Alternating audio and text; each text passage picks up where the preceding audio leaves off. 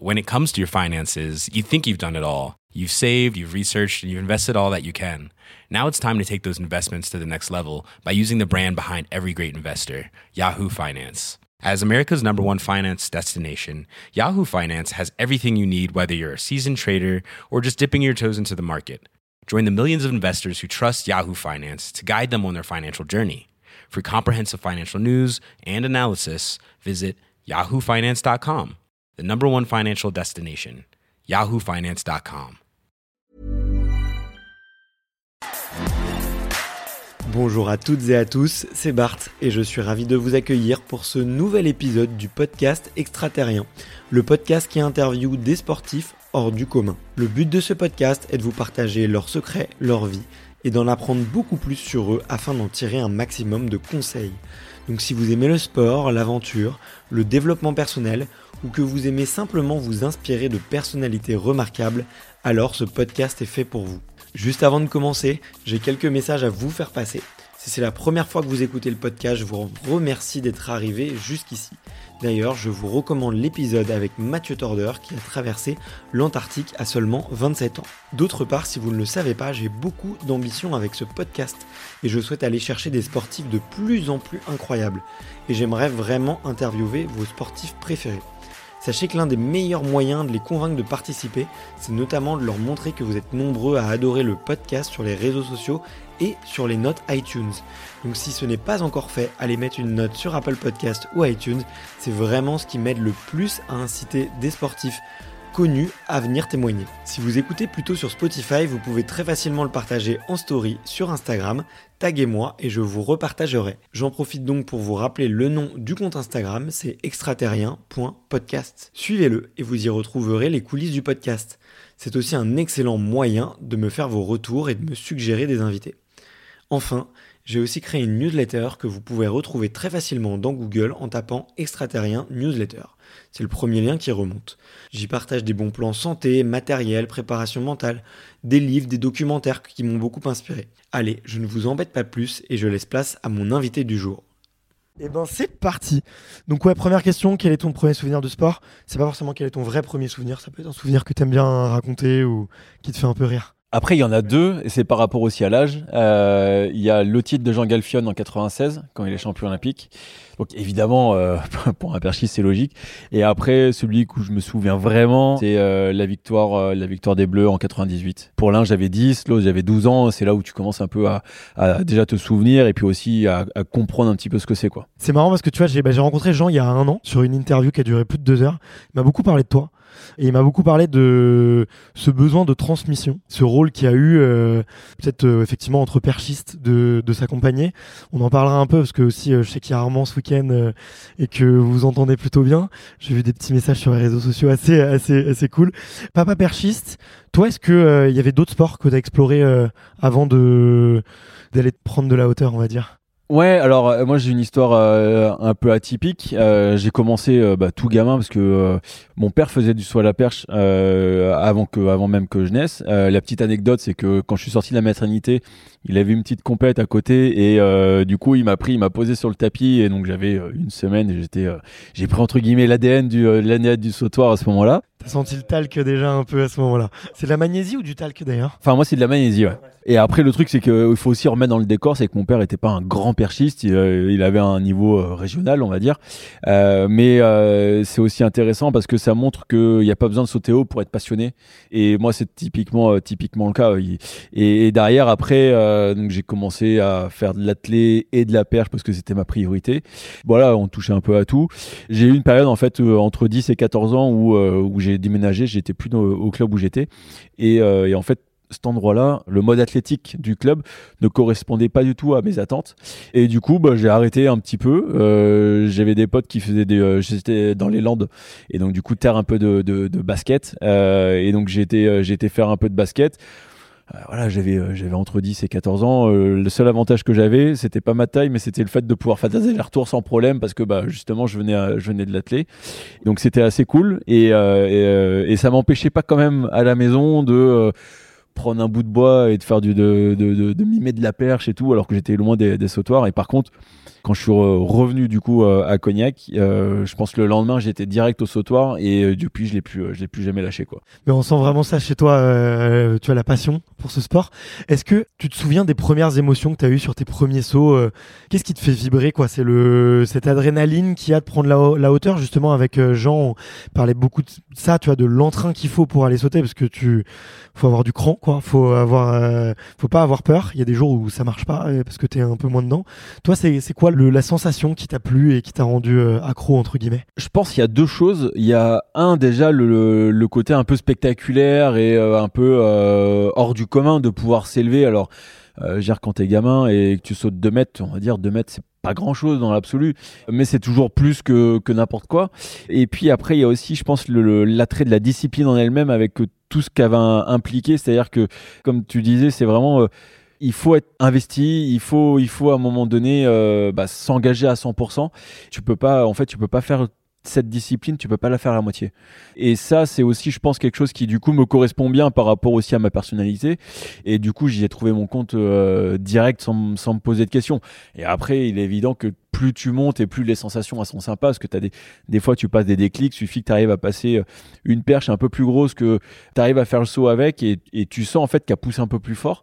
Et même ça peut être des sauts, enfin j'ai des, souvenirs comme ça, des sauts à 4 mètres, 4,30 hein, donc euh, euh, pour un mec qui a fait, plus de 6 mètres c'est pas c'est, voilà c'est pas grand chose mais voilà tu as, ce, as ce petit plus que tu ressens. Et en fait bah moi ça, ça faisait que nourrir en fait la volonté d'en faire tout le temps. Quoi. Ce que je comprends en t'écoutant, c'est que ces petits centimètres que tu vas aller chercher en plus, c'est des microsecondes, mais qui t'apportent énormément de sensations euh, une fois que tu es en l'air, c'est ça? Ou c'est dans, vraiment dans le saut, ou c'est vraiment ce moment où tu planes justement euh, et tu fais ce tour de magie au-dessus de la barre? Ouais, c'est un, peu, euh, c'est un peu quand même la globalité. quoi.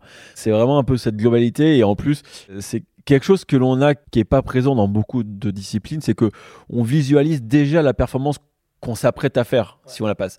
Et je veux dire, euh, si on prend un 100 mètres, on est incapable de dire bah 9 secondes 80, ça fait ça. Et tu peux pas le visualiser. Comme un, euh, allez, je dirais, euh, saut en longueur, tu peux à peu près le visualiser, mais c'est pas, c'est pas matérialisé comme nous, on a avec la barre, on a le truc, et ça fait vraiment le côté barrière à, à franchir. Ouais, tu peux passer à côté, tu peux la regarder, tu peux. Ouais, tu, et puis en fait, tu peux avoir aussi ce côté un peu blocage qui est que, et souvent c'est le chiffre, le premier chiffre qui va changer en fonction du niveau, tu as le blocage à 5 mètres qui, lui, a été assez, assez euh, je prédominant dans pas mal de perchistes. Mais tu en as, ils sont capables de faire 90, euh, 95 sans problème. Tu mets la barre à 5 mètres parce qu'il y a 5 mètres, il n'y a plus personne. Et du coup, c'est assez intéressant parce que psychologiquement, ça montre aussi la force que tu as ou que tu n'as pas pour ce sport-là. Et après, il est évident que plus tu montes et plus quand tu es en haut, ces petits, ces petits laps de secondes que tu, que tu, entre guillemets, que tu gagnes, bah c'est, du coup, ça te rallonge un petit peu la descente et c'est là où tu as encore plus de temps pour apprécier euh, la performance. Quoi. Ok.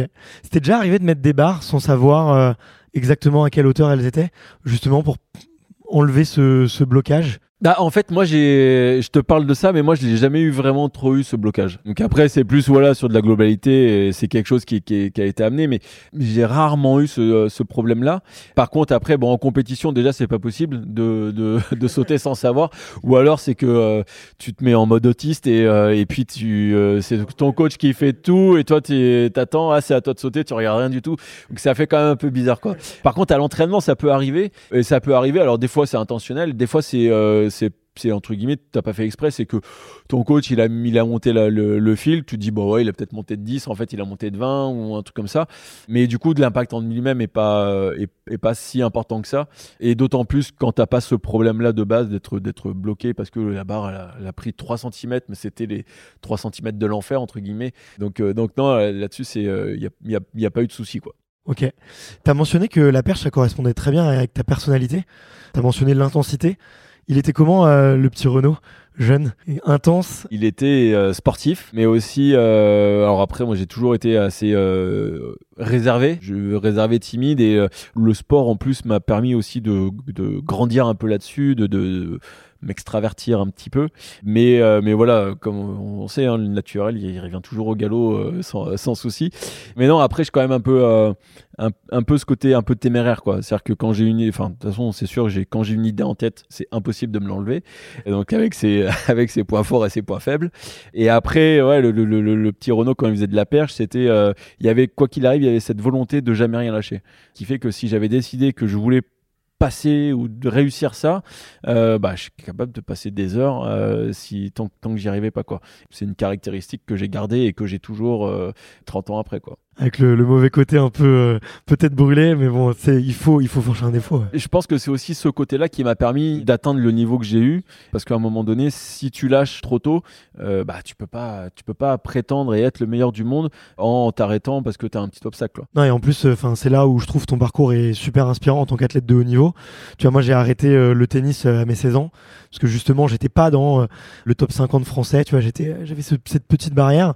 Et toi, je sais que tu as eu des résultats finalement assez tard des, perches euh, assez hautes et des barres assez hautes euh, qui sont venues à, peu près tard, mais en tout cas, tu as gardé la passion et l'envie d'y arriver.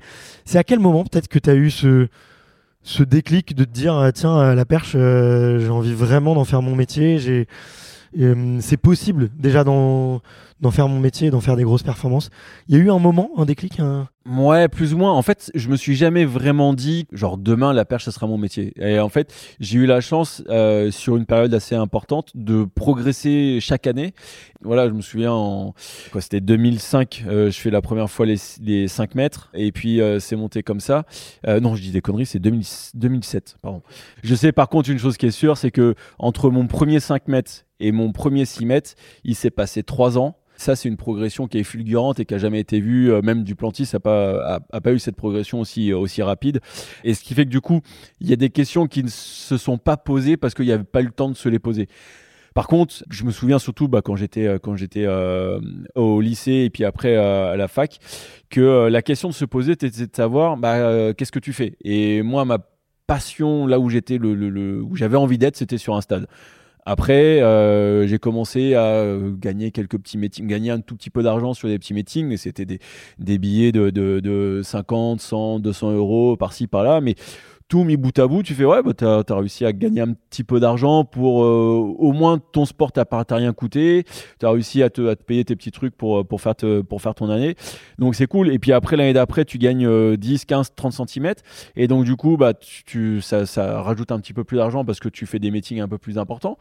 J'ai eu un moment où je me suis dit, écoute Renaud, tu as deux choix. Tu as soit t'arrêtes la perche et tu fais tes études parce que bah, les études te permettront normalement d'avoir un travail à terme, soit tu te donnes encore un peu de temps pour la perche parce que c'est vraiment ce que t'aimes et que euh, rentrer dans la vie active à 25 ans ou 27 ans, tu verras dans l'absolu euh, pas la différence sur le long terme. Par contre, tu auras quand même qui fait quelque chose. À ce moment-là où j'ai mis un petit peu cette stratégie en place, c'est là où j'ai passé le gros cap. Et euh, l'année d'après, je fais 5,70, euh, sélection internationale. Je gagnais quand même, du coup, j'étais sur des meetings qui étaient euh, pas diamonding, mais sur des meetings juste un peu le niveau en dessous où je faisais des podiums régulièrement. Bah, je commençais à gagner un peu d'argent avec ça. Et là, je me suis dit, bah attends, t'as les jeux qui arrivent là, t'es vraiment proche tente une année de plus quoi. Puis l'année de plus, c'est l'année où je fais 6 mètres et où là après j'ai tout euh, j'ai commencé à tout exploser. Et du coup, c'est là où je me suis dit bah voilà, maintenant c'est bon euh, les mecs sur qui euh, contre qui tu es en train de te battre, ils sont là à 100%, c'est leur boulot. Toi, il faut que tu fasses un choix quoi. Puis après un partenaire est arrivé et m'a dit écoute nous on veut t'aider t'accompagner pour la côté donc bah, le choix le choix il s'est fait comme ça mais mais du coup il n'y a pas eu une stratégie où je me suis dit si je fais ça, j'arrête, si je fais pas ça, je, continue. Dès lors qu'en fait j'arrivais à, dans un premier temps à, survivre de ma passion, euh, moi j'étais content. Euh, mes parents peut-être un petit peu moins parce que euh, bah, c'est après comme tous les parents, mais quand t'as pas vécu ça, tu te dis bah ouais mais non mais c'est pas un travail, il faut travailler à l'école, etc., etc.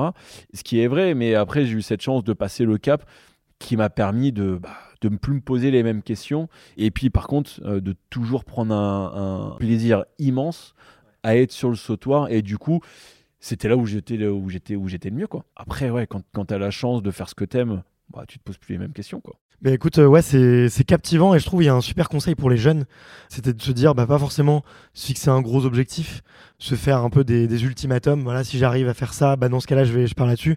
Mais c'est de continuer le plaisir et à un an ou deux ans près, peut se passer beaucoup, beaucoup de choses et ça change pas fondamentalement euh, tout, tout, le. Bah, dix ans après, je pense que tu vois pas la diff. Après, moi, je suis justement un peu le contre-exemple du côté sportif de haut niveau, c'est que la plupart des personnes contre qui j'ai été en compétition sont des mecs qui, euh, à 19, enfin ouais, à 19, 20 ans, ils avaient déjà des sélections chez les jeunes, ils avaient potentiellement déjà été euh, champions nationaux, euh, voire même champions internationaux. moi, à cette époque-là, j'étais tout juste dans le top 15 français, mais alors top 15 au bas du top 15 et pas en haut du top 15. Et donc, au niveau mondial, c'était, c'était même pas la peine. L'anecdote, c'est que dans la catégorie junior, donc les moins de 20 ans, à l'époque, euh, le record du monde, il était à 5m80. Euh, donc c'était bon, était bon, bonne catégorie. Moi, mon record, il était à 4m70 le gap il est monstrueux. Et ça m'a pas empêché en fait de, de, continuer parce que j'ai pris du plaisir. Et en fait en trois ans ce gap il a été euh, bah, il a été comblé euh, là où personne l'aurait imaginé. Et ce qui fait qu'après du coup ça m'a permis aussi de à la fois d'avoir euh, des objectifs à, à, court et moyen terme réalisables et aussi des objectifs un peu entre guillemets lunaires. Mais c'est c'est cet objectif un peu irréel que tu peux te mettre qui des fois te raccroche et te dire bah ouais mais attends je vais quand même me donner les moyens d'essayer une année de plus. Puis quand tu t'en rapproches un peu bah du coup des fois es, la raison l'emporte et, euh, et puis bah tu tu dis bah ouais mais c'est quand même pas mal quoi. Je préfère être là. Enfin après faut être faut être objectif hein. je préfère être euh, à l'entraînement plutôt que d'être euh, sur un banc sur un banc à la fac à, écouter des trucs où en plus je savais même pas si si ça, ça allait devenir mon métier et qu'il fallait que je me réorganise après, j'avais quand même un moment donné un ultimatum dans ma tête où je me dis bon euh, clairement si dans deux ans de toute façon euh, ça je gagne pas d'argent pour en vivre j'arrêterai jamais c'est une évidence mais par contre j'arrêterai l'implication totale et puis bah, je commencerai quand même à, préparer le à préparer le futur quoi. Mais euh, bah, le choix le, ce choix là en tout cas n'a pas n'a pas eu lieu quoi il a payé. Comment est-ce que tu fais durer cette passion cette flamme? À sauter encore, à organiser euh, des événements comme le All Star Perche, tu vois. Euh, qu'est-ce qui, qu'est-ce qui te fait vivre? Qu'est-ce qui t'anime? C'est la passion qui fait que je me pose pas la question. Je pense, je considère que quand tu es passionné de, de, quand es passionné d'un truc, il y a plus le tu te poses plus les mêmes questions en fait. Tu, tu, enfin moi je me, je me suis jamais posé la question de me dire pourquoi je fais de la perche je sais pourquoi je le fais parce que j'adore ça et que je vis pour ça. Donc à partir de ce moment-là, est-ce que tu continues? Bah ouais, pourquoi je vais arrêter? C'est ce que j'aime.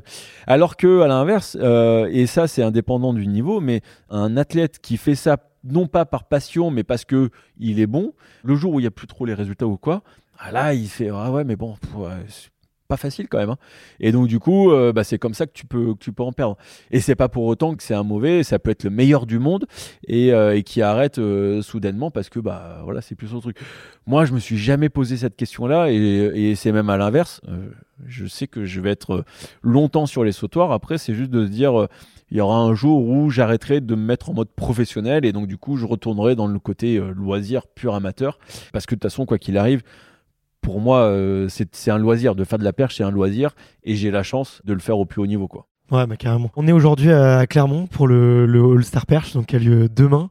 Donc c'est ton événement. J'aimerais, euh, je serais curieux de savoir euh, la genèse du projet. Tu vois, alors moi après euh, justement avoir fait du tennis, je suis assez parti, enfin je suis vite parti sur l'entrepreneuriat.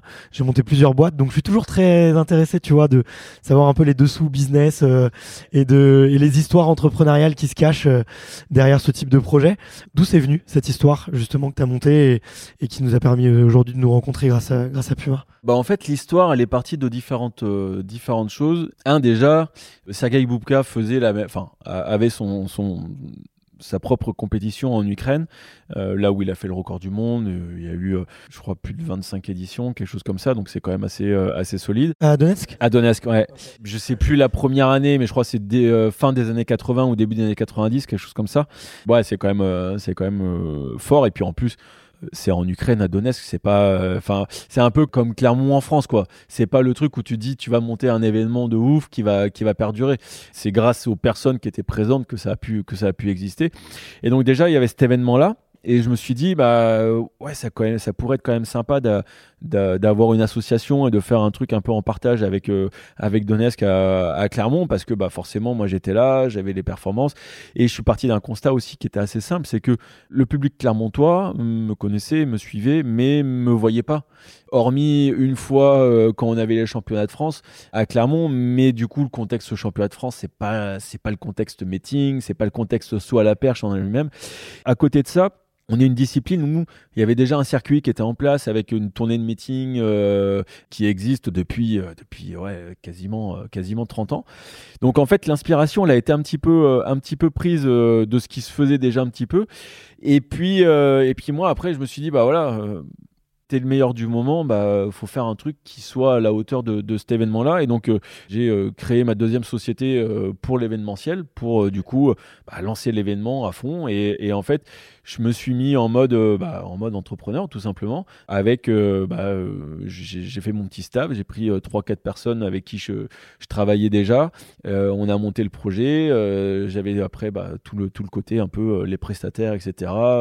les relations avec les partenaires. Et puis et puis voilà j'ai eu la ville déjà qui a été, euh, qui a été un, de mes, un de mes premiers soutiens parce que bah, du coup, euh, j'ai la, la maison des sports qui est un, qui est un outil euh, incroyable pour, pour ça. Lieu incroyable, ouais. On, s'est baladé tout à l'heure pour aller chercher une salle pour l'enregistrement. On a vu, c'est génial quoi pour les enfants et tout. Exactement. Bah, c'est vraiment en fait une, un complexe où il y a tous les sports. Ils ont, il y y tout. Ils ont même fait du trial. De, de... C'est vraiment sympa je me suis dit, tu as soit la possibilité de faire que le côté, euh, entre guillemets, sous les lumières, euh, très élitiste. Et moi, j'ai voulu développer un peu plus ça et de, rendre, en fait, de me dire, on va faire quasiment, dans l'idéal, une semaine de perche où tout le monde a accès à la perche. Et euh, donc là, hier, on avait encore 300, 300 jeunes des, écoles de Clermont qui sont venus, qui ont découvert le saut à la perche. Pour certains, ils ont peut-être découvert l'athlétisme et peut-être le sport en règle générale. Donc ça, c'est quelque chose qui est super intéressant. Euh, c'est pas pour autant que dans les 300, euh, ils vont venir à, à l'athlé ou à la perche derrière, mais en tout cas, le fait de pouvoir faire découvrir un sport qui est assez inaccessible dans un premier temps, c'est quand même assez, assez intéressant. Et puis après, j'ai vraiment tous les niveaux. Euh, j'ai des concours qui commencent à, ouais, 1m50 pour les plus jeunes. Et puis bah, après, ça, finit, ça finit à plus de 6 mètres. Hommes-femmes, parité, on a vraiment j'en mets pour tout le monde et c'est en fait c'était c'est un peu ça l'objectif que j'avais c'est de pouvoir transmettre le saut à la perche transmettre cette passion de, le partager et puis à chaque fois voilà c'est une réussite on est sur la huitième édition. Je vois que le niveau du meeting est toujours, euh, toujours en rendez-vous. Donc ça aussi, c'est pour moi une, une, vraie, une vraie réussite. Quoi. Félicitations pour la longévité d'un événement. Parce que, non mais c'est vrai, on en voit, tu vois, des événements de champions euh, qui vont faire euh, un an, deux ans, trois ans. Et puis après, ça s'essouffle un peu parce que plus de partenaires économiques, parce que le champion ou la championne, tu vois, a plus envie, tu vois. Et, et toi, on, voit que ça dure, que ça plaît. Quand on se balade dans Clermont, les gens, les gens connaissent tous l'événement. Je pense que demain, ça sera ça le comble. Donc, euh, donc félicitations, quoi. C'est une, une, superbe réussite, quoi. Donc, euh, si vous êtes dans la région, il faut y aller. Et d'ailleurs, si vous n'êtes pas dans la région, ça vaut le coup aussi de. Ah, il faut venir aussi. On n'est pas sectaire. Toute la France est invitée. Il n'y a, aucun problème, quoi. Bien sûr. C'est quoi ta vision, peut-être dans 10 ans, dans 15 ans, euh, sur, ces, sur cet événement? Ça serait je sais pas, d'accueillir un record du monde sportivement, peut-être, je sais pas. Ou... Le truc, c'est que si je reprends déjà 7 ans en arrière, quand j'ai lancé l'événement, je me suis dit, j'ai une date de début et je veux pas de date de fin. Euh, donc à partir de ce moment-là, j'avais déjà une vision avec euh, avec une projection sur euh, sur ouais 10, 15, 20 ans sans sans souci. Là, j'ai déjà fait une, bonne déjà première partie avec j'ai eu quand même pas mal de très bonnes performances, de la densité, etc. Bah, mon objectif dans l'absolu, si je dois me projeter dans 10 ans, bah, c'est à minima d'être toujours aussi bien voire euh, de continuer à essayer de développer un petit peu, euh, de pouvoir. En fait, après, on est sur un, un, un contexte. C'est pas un problème de volonté. Après, c'est plus un problème de, de capacité de pouvoir mettre en place tout ce que l'on veut. Et pour ça, il y a deux choses. Il y a un, bah, des ressources financières, parce que, bah, entre guillemets, plus tu as de l'argent et plus c'est facile de faire des choses. Mais l'argent fait pas tout non plus. Et il y a aussi les ressources humaines. J'ai quand même, euh, sur, le, sur l'ensemble de la semaine, j'ai, euh, euh, plus de 100 personnes, une centaine de personnes qui vont être impliquées de manière plus ou moins ponctuelle. Et puis, bah, ça, il faut le trouver. quoi. Uniquement pour la partie événementielle et organisation? Sur toute la partie. C'est-à-dire que j'ai des. là, par exemple, je vais avoir entre 30 et 35 personnes qui sont euh, qui vont être sur le jury. Euh, parce que bah, sans les jurys, je peux pas officialiser les performances, donc euh, ça c'est obligatoire. Je savais pas que c'était autant de gens sur la partie jury quoi. Le truc c'est que comme j'ai des compétitions qui, enfin j'ai plusieurs concours qui sont un peu longs, le truc c'est que je vais pas faire des équipes au minimum parce que suffit que pour X ou Y raison il y en a une qui soit un peu fatiguée, qui peut pas venir ou quoi. si t'as pas de spare, t'es foutu. Donc, en fait, je préfère faire des. On, on, fait des équipes un peu plus dense. Comme ça, ça permet de se, chacun en fait est un peu soulagé et pas sous pression. Et ça, c'est quand même assez intéressant. Et puis comme ça, ça peut permettre aussi de faire un petit peu tourner. Et puis ça en donne aussi un peu à tout le monde. On pourrait le faire avec 20 personnes, mais là, on serait un peu en flux tendu. Et si tu as le moindre problème, après, tu es en stress. Et on a déjà suffisamment de choses à gérer pour que, voilà, on se dit ça, ça franchement, c'est une équipe qui, tourne plutôt bien. Mais à savoir que euh, ce soir et, euh, euh, samedi matin, midi, il y a trois, trois concours, enfin trois sautoirs qui tournent à plein régime. Donc voilà, donc bah, du coup, c'est des équipes de 10 quasiment à chaque fois, ce qui il faut se dire aussi à la perche, il te faut euh, deux personnes pour monter les barres, euh, des personnes au poteau pour euh, pouvoir régler les poteaux, une personne pour s'assurer que la hauteur est la bonne, et puis après, il y a les personnes qui, entre deux et trois personnes qui vont gérer la feuille de concours. Donc voilà, tu as dix personnes comme ça sans, sans forcer. Quoi. Et donc voilà, et puis après, ensuite, on a toute la partie, bah ouais, on a les bénévoles, les gens qui vont être là pour le placement dans la salle quand il y a le public, les personnes qui vont être là pour accueillir, bah, pour accueillir les médias, pour accueillir les partenaires, pour accueillir voilà, il y a plein de prestations en une, et ce qui fait que ouais, on a, on a quasiment une, grosse centaine de personnes. Et donc par rapport à ça, mobiliser 100 personnes un jour, tu y arrives. Euh, les mobiliser 2-3 jours, Bon, déjà, ça commence à être un peu, un peu plus euh, rock'n'roll. Euh, une semaine, c'est impossible, quoi. Ou alors, euh, ou alors, faut que tu aies un, gros partenaire qui met un beau billet pour, euh, pour que du coup, ça soulage un peu tout le monde. Mais, mais après, on est dans un contexte économique actuel qui est quand même aussi un peu compliqué. Et ce qui fait que, bah voilà, des fois, tu, tu, temporises un peu avec, avec tout ce que tu as. Mais dans l'absolu, honnêtement, j'ai pas à me plaindre. On, a bien cravaché aussi cette année pour euh, justement avoir un nouveau partenaire titre, pour avoir euh, des, partenaires qui soient, bien appliqués dans, dans l'événement, et puis aussi bah, de, de faire en sorte que l'événement soit séduisant pour que les gens viennent sans être forcés. Quoi. Et voilà, on n'a jamais forcé les gens à, venir ici. Euh, on a des fois même plus de demandes pour venir nous filer un coup de main de ce que de besoins que l'on a. Euh, donc ça aussi c'est bien, ça montre que le meeting a une certaine notoriété, a une certaine attractivité. Puis bah moi, le plus important avec mon équipe, c'est de justement cultiver ça pour que le, la compétition reste attractive et fasse continuer de faire rêver un peu les gens et de, et de, et de donner envie de, de, venir nous aider. Quoi. Ouais, ok. Bon, en tout cas, félicitations. On voit que c'est du beaucoup de boulot et euh, je vois les petites étoiles dans tes yeux, donc euh, on sent que ça te passionne et, et que tu t'ennuieras pas euh, le jour où tu as envie de raccrocher un peu les, les, crampons, les crampons et de, ranger les barres. mais en tout cas, ouais, super chouette. Est-ce que peut-être la, la, la prochaine dimension, c'est faire un meeting d'athlétisme, c'est euh, d'autres événements, Renault, la Villeni, euh, peut-être un peu euh, partout à travers le monde, avec tes amis dans la perche. Est-ce que ça peut être des choses que tu peux, que tu peux envisager? Ouais, bah ça fait déjà. en fait, avant que le Covid arrive, j'étais à deux doigts de créer un deuxième événement. De toute façon, le, destin fait que des fois ça marche ou ça marche pas. Hein, et, euh, et, on a eu le Covid, donc du coup tout était un peu à l'arrêt. Et donc on s'est focalisé sur le All-Star Perche parce que bah, déjà c'était, euh, on, voulait être sûr qu'il ne soit pas mort. Et donc là, mon projet commence à, commence à, refaire un peu surface euh, entre un projet plutôt en extérieur pour bah, du coup être à la fois sur la période hivernale et à la fois sur la période estivale qui peut être quand même assez sympa. Après, en fait, je me dis que là tout de suite, euh, j'ai quand même un petit focus euh, sportif. Euh, il y a les jeux qui arrivent dans un an et demi, donc voilà, il y a, quand même deux trois trucs où on va dire si j'ai une dépense d'énergie à faire, je vais peut-être attendre de, qu'on passe en 2025 à minima, mais mais en tout cas. When it comes to your finances, you think you've done it all. You've saved, you've researched, and you've invested all that you can. Now it's time to take those investments to the next level by using the brand behind every great investor, Yahoo Finance. As America's number one finance destination, Yahoo Finance has everything you need, whether you're a seasoned trader or just dipping your toes into the market. Join the millions of investors who trust Yahoo Finance to guide them on their financial journey. For comprehensive financial news and analysis, visit yahoofinance.com, the number one financial destination, yahoofinance.com. il faut avoir les idées pour que déjà les faire mûrir, les partager, de voir ce qui est faisable et ce qui n'est pas faisable.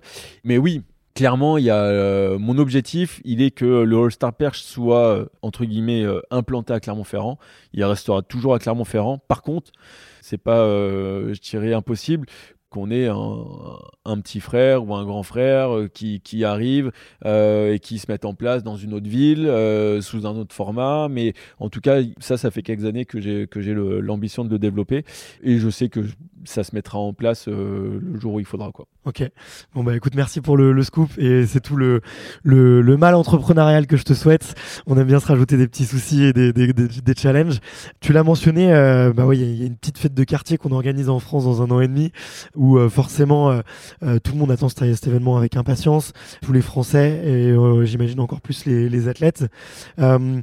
comment comment aujourd'hui, toi tu tu t'entraînes par rapport à cet événement, tu vois, euh, ça sera probablement tes derniers jeux, je sais pas, enfin je, je, je te le souhaite pas, tu vois, on a toujours envie que ça dure et on a toujours envie de te voir sur, sur la piste, mais euh, comment est-ce que tu le prépares là aujourd'hui euh, J'imagine que comparé à Londres ou Rio, tu es dans un, état d'esprit différent, avec un rythme d'entraînement aussi différent? Ouais, bah bien sûr, bah de toute façon après tu, tu te prépares pas à 36 ans comme tu te préparais à, à 25 ans, ça c'est une évidence, même si faut sortir du cliché de dire que là j'ai euh, une limite et une contrainte. Mais, euh, mais voilà, faut aussi être lucide que il y a certaines choses, tu récupères pas de la même manière, t'es pas aussi explosif, tu as deux, trois trucs. Donc euh, voilà, faut un peu gérer. Et puis, il y a une vie de famille aussi euh, qui fait que euh, bah, c'est, tout évolue. Moi, dans le contexte actuel, euh, j'ai fait le choix un peu dur mais obligatoire de pas faire de saison en salle parce que voilà, été 2022, j'étais, j'ai tiré un petit peu trop, je le savais, sur, sur le tendon au niveau de l'insertion de, de, la fesse. Bah, cet hiver, j'avais, avant même de, de commencer à reprendre, je savais que ça pouvait être un peu compliqué. Là, euh, juste après Noël, on a senti que c'était encore euh, trop sensible et que euh, bah, s'il fallait absolument sauter, j'aurais pu le faire, mais c'était au, péril de mettre après les, les 18 mois un peu en, compliqué, en, compliqué. Pas d'hiver, pas d'entraînement actuellement, si ce n'est un peu de gym et de muscu, histoire de aussi faire du bien à la tête. La reprise va se faire, va se faire courant mars. Pour après, en fait, il y a deux objectifs très clairement, le premier objectif, c'est les championnats du monde qu'on a à Budapest au, mois d'août. Et en fait, moi, la performance que j'ai faite euh, l'été dernier en étant cinquième au, au, championnat du monde à Eugene, quasiment me, préqualifie euh, directement pour, euh, pour les prochains. Et bah, mon objectif, il est d'être à 100% pour retrouver un bon niveau, euh, rejouer minimum un top 5, voire pourquoi pas euh, remonter sur le podium au championnat du monde euh, cet été. Et puis après, bah, comme ça, si, ça, ça se réalise, l'objectif phare de, de Paris va arriver plutôt bien. Donc sur la partie vraiment entraînement, ça va être de gérer un petit peu les intensités pour euh, s'entraîner suffisamment pour retrouver un bon niveau, mais euh, bah, éviter de faire la séance de trop qui euh, derrière après peut détruire un mois, deux mois, trois mois d'entraînement parce que tu parce que tu peux plus rien faire. donc ça c'est de la gestion quoi. Et on remet plus, plus on met plus de temps à, revenir, ouais. Ok. Bon, bah, écoute, on va demander à Armand de laisser un peu de place, forcément, mais il a, beaucoup d'appétit, ce, jeune homme. Tu penses un peu à ce petit coup de Trafalgar au, championnat du monde? Peut-être pour les, non-initiés qui connaissent un peu moins, c'est les, donc les championnats du monde en plein air. C'est le dernier titre qui peut officiellement te manquer. T'en rêves un peu de temps en temps, euh, pourquoi pas? On a toujours parlé, euh, j'ai de la frustration parce qu'il y en a, euh, il y a deux éditions où, je, ai, où je, me, suis vendangé tout seul et, je, devais, les gagner. mais bon voilà, c'est aussi le, sport. À côté de ça, ça m'a pas empêché quand même en, en cette participation de faire cinq médailles. Donc je vais quand même pas me plaindre de ça. Je dirais, le jour où j'arrête, si je l'ai pas gagné, en soi, ça changera. Enfin, je préfère honnêtement, je préfère euh, peut-être euh, en gagner une autre ou deuxième ou une, deuxième sans que ce soit l'or, plutôt que de tout redonner pour gagner une seule or. Pour moi, les émotions et la régularité est, tellement plus important que voilà, je me pose pas cette question-là. Et puis après, il y a une deuxième question là, c'est de se dire euh, ouais, mais quel est ton niveau et quel est le niveau de la concurrence. Et actuellement, celui qui dit je veux être champion du monde, au soit à la perche, bah faut ok donc faut être en mesure de pouvoir battre Duplantis qui lui est le meilleur du monde de tous les temps et qui euh, saute 20 euh, cm de plus que tout le monde. Donc à partir de ce moment-là, tu dis bon, soit t'espères qu'il soit malade le jour J et même malade ça va être compliqué, euh, soit bah faut se résigner entre guillemets et se dire évidemment tu vas pas sur une compète en disant ouais je veux faire deuxième. Non, tout le monde veut gagner. Par contre, après, il faut aussi se satisfaire de ce qui est raisonnable. Je sais que dans mon cas, il y a six mois, je fais cinquième avec 5m87. Le deuxième et troisième font 5m94, barre que j'ai raté de rien du tout. Et donc pour moi, le podium, il est accessible parce que c'est un niveau que je peux retrouver. Euh, euh, j'avais, euh, j'avais en 2021, donc je vais, je vais, je vais tout faire pour le retrouver. Et donc à partir de ce moment-là, ça me projette sur à la fois les championnats du monde cet été et à la fois les Jeux à Paris, où euh, bah, il n'y a pas que l'or qui compte. Parce que si on voyait que par l'or, que par la victoire euh, pure en elle-même, bah, il y aurait que des déçus euh, et un seul, un, seul, un seul vainqueur. Sauf que nous, à l'athlé, on... tu peux, dans l'absolu, et c'est paradoxal, tu peux perdre la compétition et gagner la compétition pour toi. Parce que quand tu es à ton niveau, que tu as tout fait, que tu as battu ton record et que tu n'es pas sur le podium, eh ben t'as pas tout perdu non plus quand même. Et moi clairement l'objectif il est de pouvoir euh, remonter sur le podium et si je suis sur le podium ce sera une victoire. Euh, j'espère que ma collection de médailles va encore euh, s'étoffer un petit peu. Donc voilà, il y aurait là il y aurait il y aurait trois mecs qui feraient qui feraient 6 mètres régulièrement tu dis ouais bon c'est peut-être un petit peu présomptueux quoi. Mais voilà c'est pas le cas. Je connais mon niveau je connais aussi le niveau des autres. Euh, donc euh, non ça va être euh, ça va être intéressant. Je sais juste que j'ai du travail pour le retrouver mais il n'y a pas si longtemps que ça enfin il y a deux ans tout pile j'ai fait 6 mètres 06 quoi. Et hormis hormis Duplantis personne personne n'a été en mesure de, faire cette performance là donc il y a deux ans c'était c'était hier quoi c'est tout le challenge. Et puis, autant Budapest, bon, je serai pas chez moi, autant Paris, voilà, si tout se passe bien, je, sais, je sais à quel point je suis capable de me transcender euh, dans, les, dans, dans, les moments forts comme ça. On va jamais se laisser abattre, quoi. Bien sûr. Si tu peux nous faire rêver euh, l'été prochain, ça serait avec grand, grand plaisir. D'ailleurs, je voulais te poser une question, tu vois, sur euh, la finale à Londres. il me semble que tu loupes deux perches à 5 mètres 80 j'ai plus le chiffre exact. Vous êtes trois. Les deux autres ont passé la perche. Et toi, tu fais l'impasse pour passer au-dessus et leur mettre 6, mètres, 6 cm au-dessus, je crois, ou quelque chose comme ça Ouais, en fait, euh, en fait donc je fais mon concours jusqu'à 5m85, je passe tout au premier essai. Je suis euh, pour l'instant en tête. Et à 91, il y a les deux Allemands qui passent au premier essai et moi je rate mon premier essai. Et là, en fait, ce qui fait que bah, si je passe 91 au deuxième essai, quoi qu'il arrive, je serai troisième. Donc, il n'y a aucun intérêt, en sachant qu'on n'était plus que trois. C'est-à-dire que j'avais plus de risque d'être quatrième. Du coup, autant passer la, la barre du dessus. Et là, à 97, ils ratent leur premier essai. Moi, je rate mon premier à 97, à mon premier essai, mais qui est du coup mon deuxième échec consécutif. Et donc, je me retrouve euh, dernier essai 97, dos au mur. Il rate aussi encore. Et, euh, donc là, bah, c'est soit je passe et je suis quasiment sûr d'être champion parce qu'il leur reste un saut et que euh, du coup pour me battre il faut qu'ils passent 97 ou qu'ils passent 6 mètres 02 derrière en sachant qu'ils auront une seule tentative et que moi du coup si je passe j'en ai trois quoi. Et s'ils passent pas bah du coup l'affaire est réglée quoi.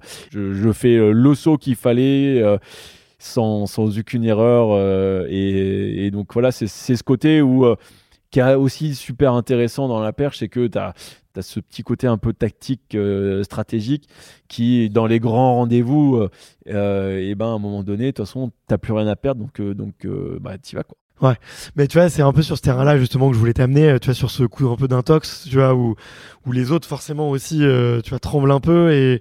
Ouais, parce que un mois avant, si tu veux, championnat d'Europe, je fais 5m97 c'est pas de l'intox dans, dans, le sens où euh, bah, je, tente, je tente le tout pour le tout. Euh, non, je, tente pas le tout pour le tout là. Je fais juste la suite logique et, euh, et ça y va. Mais après, c'est c'est juste que bah ouais, tu le fais sur le dernier essai et, et en fait dans la dans la je dirais dans le dans l'esprit des gens, quand c'est la dernière tentative, elle est tout le temps vouée à l'échec. Et si tu la passes, c'est un exploit. Sauf que en fait non, c'est pas un exploit. C'est enfin c'est un exploit faut y arriver, faut pas se rater.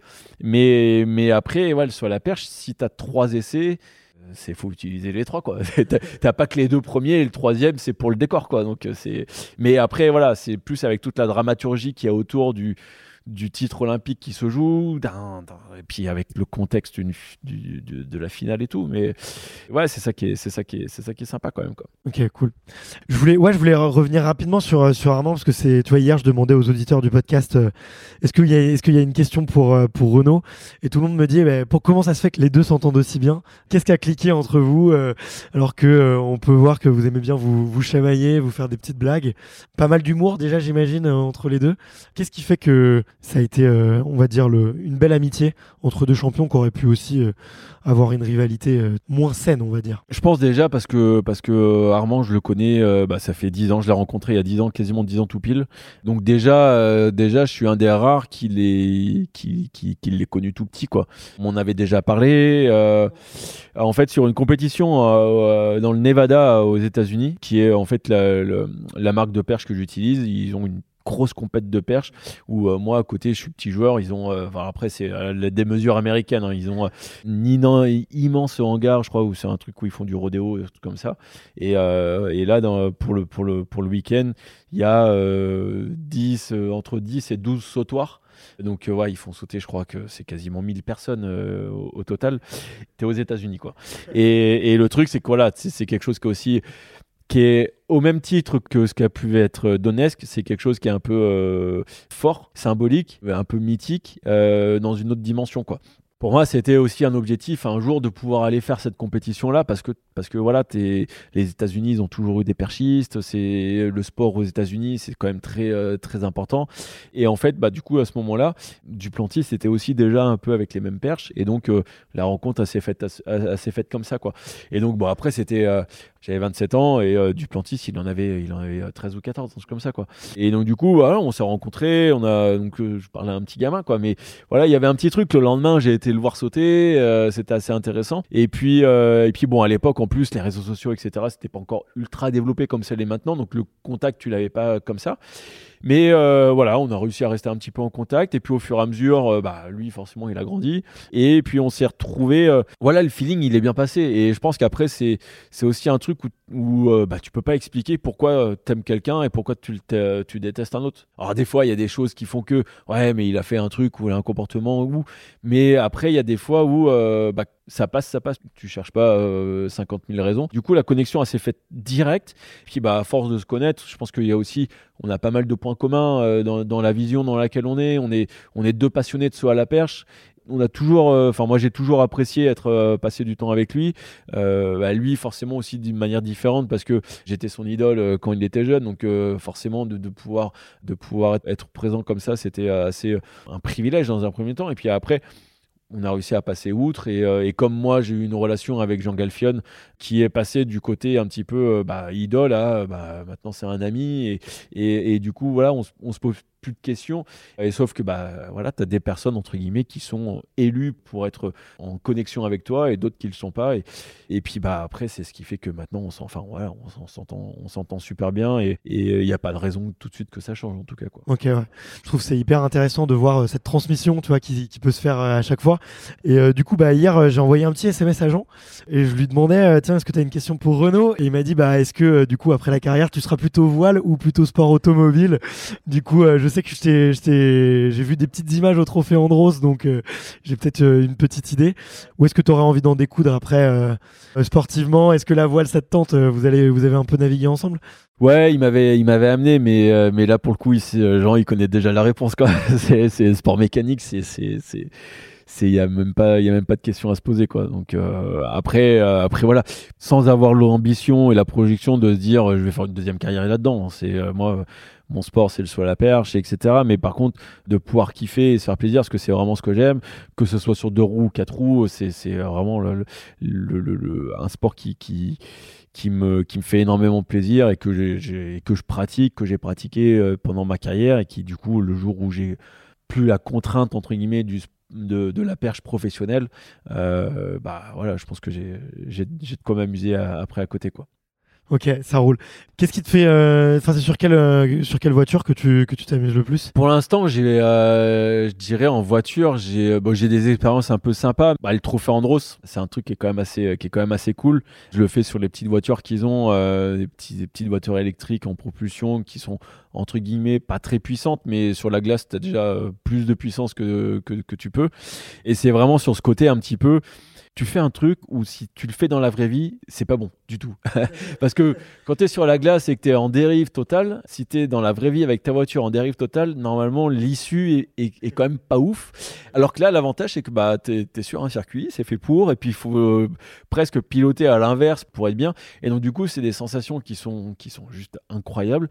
Et puis voilà, sur, sur un truc où... Euh, t'es vraiment dans, dans l'ordre du commun quoi. Euh, et, donc ça j'aime bien. Et puis après j'ai tiré un rêve. Après est-ce qu'il se réalisera je sais pas. Mais j'ai euh, fait les 24 heures du Mans en moto en 2013 du coup bah j'aimerais euh, boucler la boucle et, les faire en voiture en voiture. Donc on verra si ça arrive à se réaliser, mais, euh, mais, euh, mais ouais, quand même, j'ai ce petit rêve de, de, de, pouvoir participer aux 24 heures du Mans euh, en voiture. Et donc après, je sais que là, il y, a du, y a du taf. Mais voilà, il y a, y a, du niveau. Y a, alors après, on est aussi sur une compétition où il y a, y, a, y a, des gentlemen, il n'y a, a, pas que des pros. Et je peux avoir peut-être ma place, mais pour l'avoir, il faut quand même que, que, je progresse, il faut que je roule vite, il faut que, que je fasse des roulages, etc.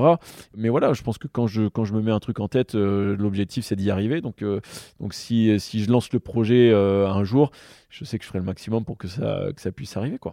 Bon bah écoute, moi je suis un grand grand habitué des 24 heures du Mans, donc j'aimerais bien te, te voir euh, dans les paddocks et sur la ligne de départ, ça me ferait ça me ferait hyper plaisir. On termine un petit peu avec de avec un peu de sport parce qu'après il faut que je te libère. On a parlé un petit peu effectivement de préparation. On est on est mis en relation par Puma, qui est ton, ton sponsor depuis un an et demi, deux ans maintenant. Ah ouais, c'est ma troisième année là. Troisième année qui t'accompagne sur ce sur ce super projet. Tu cours beaucoup? Tu fais beaucoup de pistes encore, euh, même maintenant? Alors, je suis pas un runner. Je déteste courir longtemps. Ce qui fait que c'est paradoxe, enfin, c'est paradoxal, oui et non, mais pour tout ce qui est, entre guillemets, la partie euh, foncière, moi, je vais faire du vélo parce que déjà, ça me permet de, de pas trop solliciter les articulations et puis euh, je trouve que c'est un peu plus sympa. Et après, par contre, moi, quand il faut courir, c'est j'aime courir, mais courir vite. Donc, du coup, après, c'est ouais, sur piste, je suis obligé. Hein. c'est ça fait partie de mon entraînement. C'est c'est un tiers de mon entraînement, c'est toute la partie course. C'est encore, encore mon quotidien et c'est là où je prends aussi quand même pas mal de plaisir. Ok. Plaque carbone, du coup, quand tu es sur la piste? Ouais. Euh, ouais, alors après, moi, j'ai, euh, bah, par exemple, sur mes pointes, euh, mes pointes de perche, j'ai une plaque de carbone depuis, depuis longtemps, depuis avant même qu'il y ait quelques, quelques polémiques qui soient en place. C'est marrant, ça d'ailleurs, que vous, vous, ayez, vous ayez accès, même dans le sprint aussi, depuis un moment, et puis c'est dès que c'est arrivé sur les coureurs de route que ça fasse du bruit, quoi. C'est exactement ça, parce que, enfin, moi, la petite plaque carbone, euh, je l'ai depuis, euh, je l'ai depuis, euh, pour, je sais pas, 2014, un truc comme ça. Ouais, 2015, je crois, on avait commencé à les mettre. Et il y avait rien d'illégal, hein, parce que j'étais pas le seul à en avoir ou quoi. Et après, c'est juste que dès qu'on est commencé à passer sur les chaussures ou après, sur... les, les gens aussi font des amalgames entre la plaque carbone et toute la technologie de la mousse qui a été développé et en fait les énormes gains qu'il y a eu c'est pas le carbone mais c'est la mousse. Sauf que du coup ah ouais mais ouais bah forcément il y a du carbone donc euh, tu vas plus vite. Mais sauf que par contre à côté de ça il faut aussi capable de maîtriser la chaussure parce que si t'as pas une certaine type de foulée ou un certain rythme euh, tu peux avoir euh, limite ces, ces, ces, chaussures là vont être vont être néfastes pour toi parce que bah il faut quand même les solliciter. Si on reprend par exemple sur les sports mécaniques, sur la piste, ils sont avec des pneus slick, température chauffée, etc. Tu dis bah ouais, mais moi je peux pas. Enfin ouais, c'est facile, il a ça. Sauf que si toi tu sais pas rouler avec ça, bah en fait ça va être plus dangereux parce que euh, tu n'as pas le pneu en température donc il va pas être perfo donc du coup premier euh, premier virage euh, tu es dehors c'est très simple et là du coup alors c'est c'est quand même les, chaussures qui sont quand même beaucoup plus axées public etc mais ça reste que c'est pas ça qui va faire toute la différence. Mais après ouais franchement c'est en fait c'est la plaque carbone j'aime bien parce que moi j'aime bien avoir une chaussure qui soit dynamique et qui voilà j'aime quand je sens que ça répond au pied quoi. Mais parce que moi je suis quelqu'un d'explosif et donc ça, ça correspond à mes attentes. Donc après, c'est vrai que tout le développement qui est, en train de se, enfin, qui a été fait et qui est en train de se faire, j'aime bien parce que ça, correspond en plus à, ce que, à ce que je, ce que je ressens et de ce que j'aime du coup euh, comme, euh, comme sensation, quoi. Ouais, donc euh, hyper important pour toi le, choix de la chaussure, hein, finalement, aussi important que le choix de la perche, presque. Les deux sont, sont, sont complémentaires. Et dans l'absolu, pour moi, si je veux parfait, il me faut la meilleure chaussure avec euh, bah, la meilleure perche. Il n'y a pas de meilleure perche, mais la perche adaptée au truc. Et j'ai fait des comparaisons euh, à l'époque avec mon ancien partenaire. Euh, on j'ai bossé sur le développement d'une, paire de pointes et, et j'ai fait plein de tests et j'ai des modèles où typiquement, et j'ai, des chiffres scientifiques où le temps de contact au sol était plus long et du coup euh, bah aussi je pense la pose de pied était pas tout à fait la même ce qui fait que bah la vitesse in fine était moins rapide pour quelques petites euh, modifs. Donc euh, après, c'est pas ça qui va faire toute la différence, mais en tout cas, tu as besoin aussi d'avoir et c'est aussi par exemple une paire de chaussures qui correspondait à d'autres athlètes. C'est pas parce que tu avais ça que tu pouvais pas faire 6 mètres, mais par rapport à ce que tu pouvais toi ressentir, bah, moi, je suis quelqu'un de léger, de dynamique, de rapide. Euh, donc, à partir de ce moment-là, il me faut une chaussure qui puisse me permettre, entre guillemets, de passer la puissance au sol, euh, si on veut, si on veut euh, utiliser l'expression. Mais, du coup, le choix est important parce que si tu n'es pas bien dans tes chaussures, ah, derrière après c'est mort parce que c'est parce que bah du coup partout tu vas tu vas pas être bien quoi. Ouais, c'est clair. Comme je te disais, il y a beaucoup d'auditeurs qui font euh, des sports d'endurance et de fond. C'est quoi ta petite séance préférée euh, sur piste euh, qu'on puisse faire bosser un peu les auditeurs et qu'ils puissent se dire tiens là je, je, vais me faire la spéciale Renault. Qu'est-ce qu'on leur fait faire? Alors moi je vais les je vais les décevoir mais ça va pas être des séances très longues euh, mais c'est plus euh, ouais c'est vraiment sur du, du, du, sprint euh, des, des, séances où on fait du, 40 mètres à bloc quoi. Où là là on cherche vraiment l'intensité. Donc il n'y a pas énormément de répétitions. Tu vois typiquement là quand des périodes où où, où, on prépare un peu les compètes 4 5 jours avant on se fait du on se fait du entre entre 4 et 6 fois 40 mètres à fond plein pâté. Et ça c'est ça c'est c'est quelque chose qui est assez cool parce que quand tu le fais et que tu te sens bien, derrière, après, tu, tu, te sens fort en fait. Et c'est. Euh, alors, tu as l'impression d'avoir rien fait parce que tu t'es échauffé et puis tu as. Ouais, le, le, tu te dis, ouais, j'ai fait que six fois quoi. Par contre, ces six fois à bloc intensément, euh, physiquement et mentalement, tu laisses du jus et par contre c'est assez cool.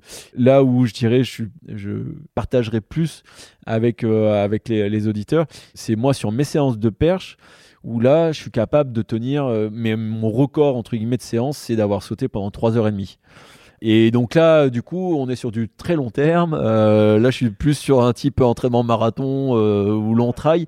Mais, euh, mais en fait, j'ai été capable de faire, de faire une séance où ouais, je commençais à 14h, 14h30 et à 17h, j'y étais toujours je sautais toujours et puis c'était pas genre je sautais pour sauter je sautais je faisais des, des, des, des vrais bons sauts euh, alors c'est pas à intensité max c'est pas avec élan max et avec les plus grosses perches mais du coup c'est quand même des sauts où euh, je te fais entre 5m50 et 5m80 et ça x fois donc euh, je crois que j'ai dû dépasser les 100 sauts sur, sur quelques séances.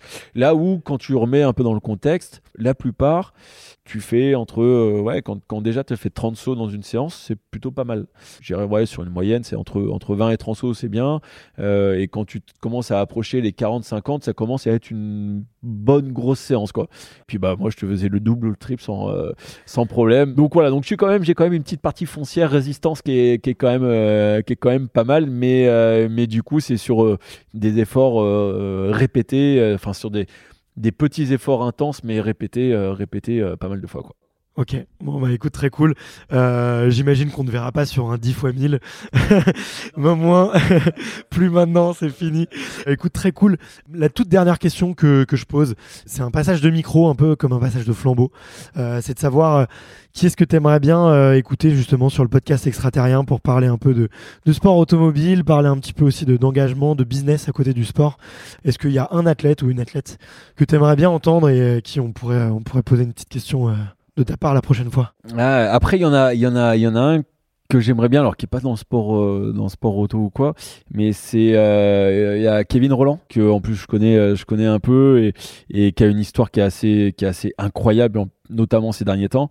Donc voilà, même si c'est, j'ose imaginer connaître la réponse, mais c'est de, de nous expliquer qu'est-ce qui s'est passé dans sa tête après son accident et comment il a réussi à faire en fait ce que personne pensait, pensait capable.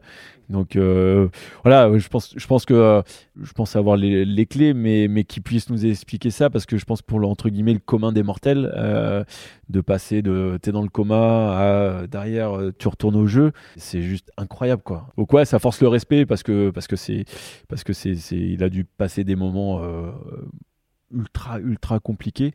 Mais mais après ça remet aussi en avant le, le fait que quand tu es un quand un, sportif euh, de haut niveau et, que tu sais pourquoi tu es là bah ouais tu te poses plus les mêmes questions. Et, et là où tout le monde met des limites euh, bah toi tu les exploses parce que parce que tu tu penses pas comme les autres quoi.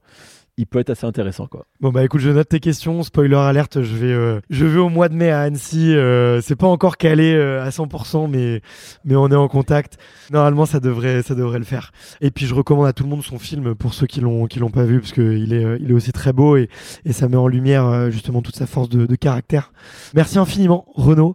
Je me suis je me suis régalé. Merci pour tout cet événement et tout le travail que, que tu y mets. Je suis déçu un peu de pas devoir euh, sauter mais mais je t'ai déjà vu, je t'ai déjà vu plusieurs fois à Charletti, au Stade de France aussi donc donc donc c'est pas grave et puis je serai sûrement pas très très loin à Paris aussi. Écoute, je te souhaite plein de bonnes choses pour la suite et puis comme on dit chez moi, il y a que les montagnes qui se recroisent pas. Alors, je te dis à bientôt. Salut. À très vite. Merci beaucoup. Merci d'avoir écouté cet épisode jusqu'au bout. Si vous êtes encore là, c'est sûrement que l'épisode vous a plu, donc n'hésitez pas à le faire savoir autour de vous et à vous abonner pour ne louper aucun épisode. J'ai mis tous les liens dans la description, donc n'hésitez pas à y jeter un coup d'œil. Et sinon, moi je vous dis à la semaine prochaine pour une prochaine interview. Ciao